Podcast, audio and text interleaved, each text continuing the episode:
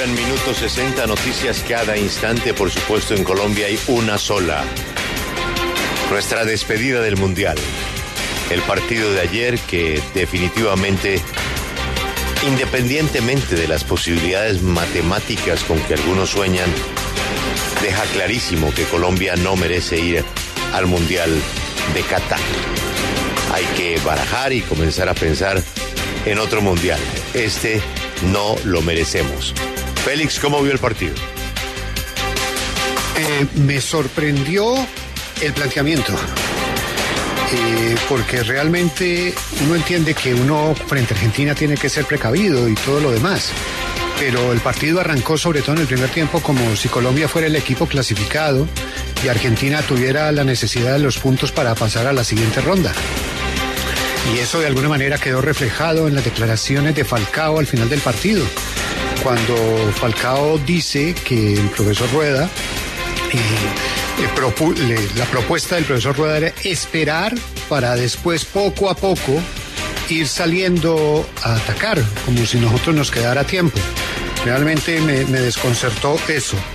Y lo otro es ya como ha sido uno de los chistes durante toda la noche en el partido, es que tanto nos dijeron que ojo con Colombia, que nos vamos a convertir en Venezuela, nos vamos a convertir en Venezuela. Y acabamos, ya nos convertimos en Venezuela.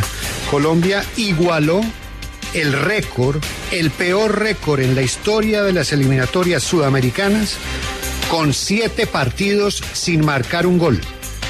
Así imposible. Son más, creo que son como diez horas y media de fútbol. Diez horas y media de fútbol de la selección Colombia sin marcar un gol. Y como usted diga, nosotros estamos en esta aquí agonía prolongada, que porque, sí, porque, además porque lo que demuestra que todavía estemos vivos es que ratifica que teníamos el mejor calendario para llegar a, a esta fase final porque entre los otros equipos se enfrentan entre ellos, se pueden quitar puntos, una cosa es la otra, eh, y nosotros ganándole a Bolivia y después ganándole a Venezuela, ahora dependiendo de todos los resultados, y como decía alguien, si Perú y Ecuador se unen en un nuevo virreinato, entonces nos abren un cupo, en fin, todas esas... Eh, locuras de cuentas, pero la verdad es que uno no puede jugar 10 horas de fútbol y no marcar un gol y pretender ir a un mundial.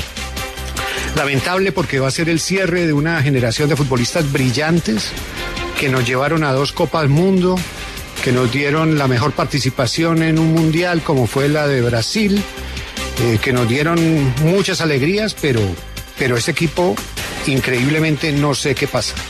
Y ahí hay unas historias internas que algún día, por lo que uno le oye a los periodistas deportivos, nos van a tener que contar bien qué fue lo que pasó en dos partidos, como fueron el de Ecuador y el de Uruguay, en la, primera fase de la época Queiroz, qué fue lo que pasó al interior de ese equipo. Pero, pero sí, no, no es una manera de despedirse con un récord tan negativo como el que le digo.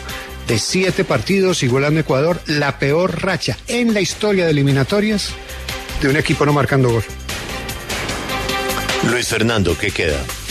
Pues Julio, a Colombia le queda jugar con eh, Bolivia en Barranquilla y con Venezuela en marzo, como contábamos esta mañana, solo por dar el dato, porque como afirma Félix, por fútbol es muy difícil, por no decir imposible. Colombia para ir a repechaje, que es lo único a lo que puede aspirar, tiene que ganar los dos partidos que le quedan y esperar resultados. ¿Cuáles resultados? Pues que Perú empate los dos juegos que le restan y Colombia ganarlos así el equipo de Rueda superaría al de Gareca por diferencia de goles e incluso hay una opción para que Colombia clasifique con un triunfo y un empate. Sería que Perú y Chile perdieran los dos partidos que les quedan, pero es muy difícil cuando uno no le hace un gol a nadie. Lo increíble es que en esa otra fecha, como decimos, ahí em, se enfrentan entre ellos. Por ejemplo, Brasil tiene que ir a jugar con Chile, que bueno, Chile está ahí. Pero Uruguay y Perú necesariamente se tienen que quitar puntos. En la última fecha se enfrentan Chile y Uruguay que se van a quitar puntos. Eh, Perú tiene un partido, el próximo partido, Perú, Perú, Perú, lo enfrenta, como le digo, con Uruguay. Así que. Y al final con Paraguay, pero es que Paraguay llega débil. Sí, no, Paraguay. esa es otra cosa. Yo, yo insisto en eso. Nosotros esa última fase del calendario era, pero es que era, era de, era una un- ideal. Estaba, hecha para, era sospechosa. Para nosotros. Estaba hecha para nosotros. Además, con, por ejemplo, era, no, como le digo yo, no era ganarle a Brasil 70, no era ir a jugar contra Alemania para definir una eh, eliminación con ellos. No, era ganar de local contra Ecuador, Perú y el peor Paraguay de la historia. No fuimos capaces de ganarle a uno de los peores de selecciones paraguayas de la historia de local. Así no se puede ir a un mundial. Bueno, pero Luis Fernando, vamos a los hechos. Yo pienso que merecidamente perderemos con Venezuela.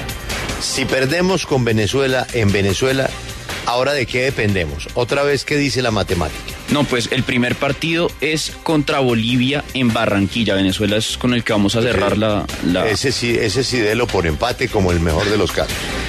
Eh, inclusive, mire, lo que le cuento. Empatando, habría una opción si Perú y Chile pierden los dos no, partidos. Luis Fernando, perdiendo con Venezuela. No, ¿qué ya pasa? perdiendo, o sea, ya ahora sí, yo sé que hemos dicho esto desde el año pasado, pero no se puede perder. Digamos, ya ahora sí, el próximo partido no se puede perder. Alberto, ¿cuántas veces Luis Fernando ha dicho, no, no, no, soy que ganar hoy? O ganar o ganar.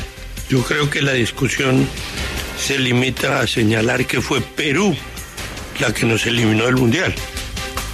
Eso está clarísimo. El partido había que ganarlo en las condiciones que Félix explicó. Es más, repito, con esta corbata ya lo había dicho, que el empate no servía. El empate con Perú no servía.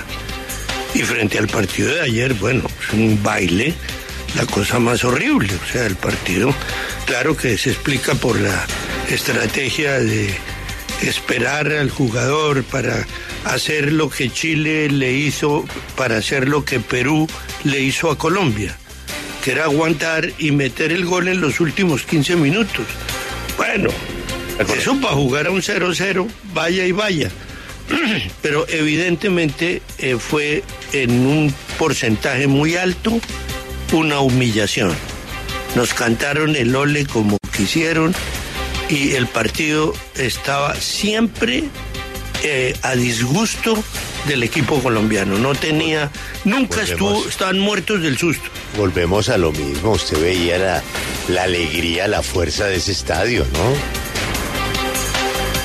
El, compro- el compromiso de la Además, qué belleza de. Qué belleza de estadio y qué belleza de fiesta, ¿no, Félix? Sí, sí, por y, y, lo mismo me pasó, yo como me, que me pongo a ver todo eso, entonces teníamos también, había que mirar el partido de Ecuador y Perú, que era la posibilidad, y había que ver la diferencia, o sea, Perú eh, empujado por la afición, o sea, iban perdiendo el partido, eh, el equipo que, y es que uno, unos, otro dolor muy grande es comparar las nóminas uno compara las nóminas eh, de Ecuador, de Perú, de Paraguay, y hombre por hombre, yo no tengo duda que es más la selección Colombia, pero en la cancha no. Y el, y el estadio de Lima fue espectacular, empujando al equipo. Más allá de eso, no, los estadios no ganan partidos, pero sí cuando hay unión entre equipo y jugadores, hay una sensación diferente en el estadio, que uno cree que puede pasar algo. Finalmente, eh, Perú empata, arrancó a los dos minutos perdiendo, pero el estadio estuvo llevando al equipo hasta el final, hasta el final acompañándolo. Eso que en algún momento se vivía en el Metropolitano de Barranquilla y que hace mucho tiempo no se ve, porque el Metropolitano se volvió un, es- un estadio de lagartos y de turistas.